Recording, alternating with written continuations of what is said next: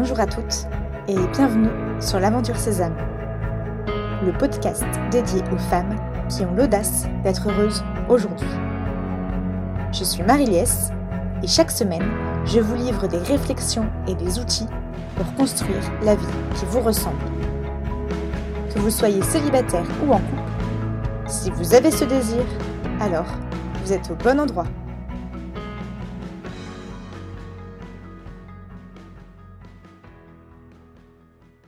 Je suis heureuse de vous partager l'histoire de Sarah.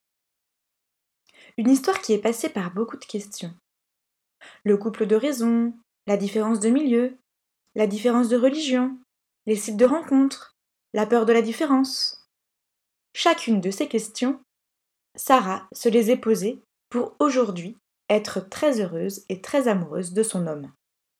Je lui laisse la parole. Je m'appelle Sarah et je suis mariée avec Eric. Avant de rencontrer Eric, j'ai eu trois belles histoires qui ont compté pour moi. Et à 35 ans, à peine remise de ma dernière rupture, j'ai croisé un ami qui m'a gentiment secoué en me disant C'est maintenant ou jamais. J'ai moyennement apprécié cette remarque puisque j'avais l'impression de me bouger depuis déjà dix ans. En effet, j'ai passé dix années à me donner des défis pour avancer. Par exemple, au moment où j'ai reçu cette remarque, je venais de quitter une grosse colocation et je finalisais l'achat d'un appartement. Et puis, j'avais déjà été sur les sites de rencontres et tenté des histoires avec des hommes. Mais malgré cette énergie immense déployée, rien ne se concrétisait dans ma vie sentimentale. Bref, suite à cette remarque, j'ai passé l'été de mes 35 ans à me prendre la tête et à repenser toute ma vision du couple. En fait, j'avais peur de ne jamais réussir à construire un couple durable. Peur de ne jamais avoir d'enfants, de finir seule. Aussi, je me suis posé ces questions. Qu'est-ce que je veux? Quel est le plus important pour moi? En fait, j'avais très envie de construire quelque chose avec un homme. Aussi, j'en suis venue à baisser mon niveau d'exigence, peut-être même trop. Je me disais, Tant pis si je ne suis pas folle amoureuse de mon homme, si je ne le trouve pas hyper fort et intelligent, je veux juste quelqu'un avec qui je m'entends bien, qui soit gentil avec moi et fidèle. Je me résignais presque à trouver un bon camarade plutôt qu'un amoureux. Ceci dit, acceptant de me poser toutes ces questions, je crois que j'ai préparé mon cœur et me suis rendue disponible à la rencontre. J'étais prête à accueillir un homme sans jugement et sans attente. En septembre, j'ai décidé de prendre les choses en main. D'abord, j'ai continué à regarder les hommes qui m'entouraient et qui pouvaient éventuellement être de bons camarades de vie. Par exemple, je suis allée voir l'un de mes meilleurs amis alors que je n'éprouvais envers lui aucun sentiment amoureux et je lui ai proposé qu'on tente quelque chose ensemble. Le truc pas du tout romantique. Il a été très surpris, mais je sais que ça l'a fait réfléchir. Il a fini par me dire non. J'étais dépitée de sa réponse, mais surtout d'avoir peut-être perdu un super ami et un super confident. Heureusement, le temps fait son œuvre et nous sommes toujours amis. Après cette énième tentative, une amie m'a parlé d'un site de rencontre très connu. De mon côté, comme je suis pratiquante, j'avais déjà testé des sites de ma religion, mais sans grand succès. Alors, me rendre sur un site non croyant m'effrayait beaucoup. J'avais de très grande peur. Vais-je être accueillie avec mes valeurs? Serais-je comprise dans mes convictions? Et puis, j'avais aussi des idées reçues. Sur les sites connus, les hommes couchent dès le premier soir, et puis ça s'arrête là. Et ce n'était clairement pas ce que je cherchais. Cet ami m'a proposé de tenter avec son abonnement, en me disant que ça me changerait au moins les idées et me rassurerait sur ma capacité à plaire. J'ai donc accepté le défi. Une fois inscrite, j'ai assez vite parlé avec Eric. Pourquoi? Son style vestimentaire, sur les photos, et puis les questions qu'il me posait, le fait qu'il soit ouvert. On a beaucoup parlé avant de réussir à se rencontrer car nos emplois du temps ne matchaient pas du tout. Lors de nos échanges écrits, j'ai été rassurée par plusieurs choses. Déjà, son ouverture à ma foi chrétienne et son accueil simple de ce que j'étais. Il ne se moquait pas dès que je posais une question sur un truc qui pouvait sembler évident. J'ai été aussi rassurée parce qu'il avait une vie bien à lui, des week-ends, des amis, un bon travail. Bref, après ces échanges et au bout d'un moment, on a réussi à fixer une date pour se voir. Ça tombait pile la semaine où il se passait plein de trucs dans ma vie. La signature de mon appart, suivi de l'emménagement dans ce nouveau, énorme défi pour moi. Et puis, je devais aussi rencontrer deux autres gars du site dans la semaine. Chose qui montre que vraiment, je n'étais pas obnubilée par Eric, j'étais plutôt en mode on essaie, on avance, on rencontre. J'y suis allée en étant très décontractée, car j'avais en tête que ça ne m'engageait à rien de prendre un verre et qu'au pire, si je m'ennuyais, je partirais au bout d'une heure. La rencontre avec Eric a été très chouette. Très naturelle, on a beaucoup parlé. Il m'a posé mille questions et partait dans tous les sens. Au bout de trois heures, je lui ai dit que j'allais y aller parce que j'avais eu une grosse semaine. Et là, il m'a dit Déjà? Et puis dès le lendemain, il m'a envoyé pas mal de messages, et je sentais qu'il y avait un feeling. Nous étions mi-novembre. Suite à cela, nous nous sommes revus plusieurs fois et j'ai commencé à m'attacher à lui. Nos discussions étaient intéressantes, il était doux, calme, très serviable.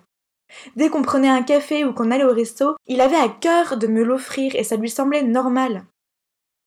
Je trouvais ça très agréable, je le découvrais bon et simple dans nos échanges. Au mois de décembre, alors que nous allions passer une nouvelle soirée ensemble, j'avais décidé, en amont, que nous nous embrasserions. C'est bizarre, car je n'étais pas pleinement amoureuse d'Eric, mais j'avais besoin d'avancer et de construire, et ça me boostait. Pourtant, au cours de cette soirée, il m'a profondément énervée. En fait, je ne me sentais pas écoutée. Par exemple, il a littéralement changé le sujet de la conversation alors que je disais, selon moi, un truc très important. Intérieurement, je me suis dit, ce n'est pas possible, jamais je ne me mettrai avec ce mec. Il ne m'écoute pas, c'est très important pour moi l'écoute. Pourtant, quelques heures après, je me jetais dans ses bras. Parfois, et c'est bien, certaines choses nous échappent, et moi à ce moment-là, j'ai vraiment décidé de lâcher prise. J'ai arrêté d'écouter les voix négatives qui se répétaient en boucle dans mon esprit et je me suis laissée aller, heureusement. Après cela, notre relation a continué à s'intensifier. On se voyait très souvent, il était très demandeur et toujours partant pour qu'on passe du temps ensemble. Il m'accompagnait pour faire des courses dans mon appart, monter des meubles, bref, il était là, et moi j'acceptais qu'il soit là. Enfin, j'ai dû apprendre à libérer du temps et à lui laisser de l'espace. Car j'avais une vie de célibre remplie avec 25 engagements et 40 000 soirées occupées. Mais j'ai appris à lâcher au fur et à mesure, en respectant mes engagements, mais en voyant moins mes copains. Et ça s'est plutôt bien passé, surtout parce qu'Eric a été patient. Décembre-janvier a été une période de mise au point. Nous avons évoqué toutes nos différences. Nos familles, notre foi, les questions éthiques, nos visions politiques, notre éducation, le mariage. Ces différences nous faisaient peur à tous les deux. Et en même temps, j'ai toujours été sereine. Il était bon, droit, stable, aimant. Il me disait que sa priorité c'était moi. Et puis je sentais que la fidélité était une de ses valeurs importantes, et ça, c'est un vrai cadeau. Aussi, malgré nos différences sur la forme, je me rendais compte que dans le fond, il y avait de vraies similitudes une famille équilibrée, aimante et vivant l'entraide, une importance donnée au travail et à l'éducation. Ces histoires passées m'ont fait peur aussi, mais elles m'ont également montré qu'il connaissait le couple et qu'il savait tirer les leçons de ses erreurs. Et puis j'ai toujours senti qu'Eric se donnait et s'investissait dans notre relation, en disant par exemple qu'il fallait communiquer pour avancer. C'est drôle, mais j'ai toujours été attirée par Eric, mais tout est arrivé progressivement et sereinement.